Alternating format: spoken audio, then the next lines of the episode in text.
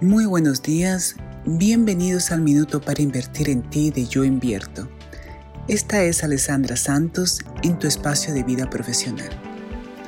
Hoy te hago una pregunta. ¿Qué es ser líder? ¿Te consideras que tú eres un líder?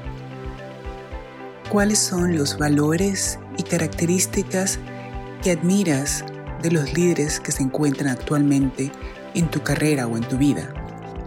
¿Es un líder alguien que manda, alguien que guía o alguien que inspira?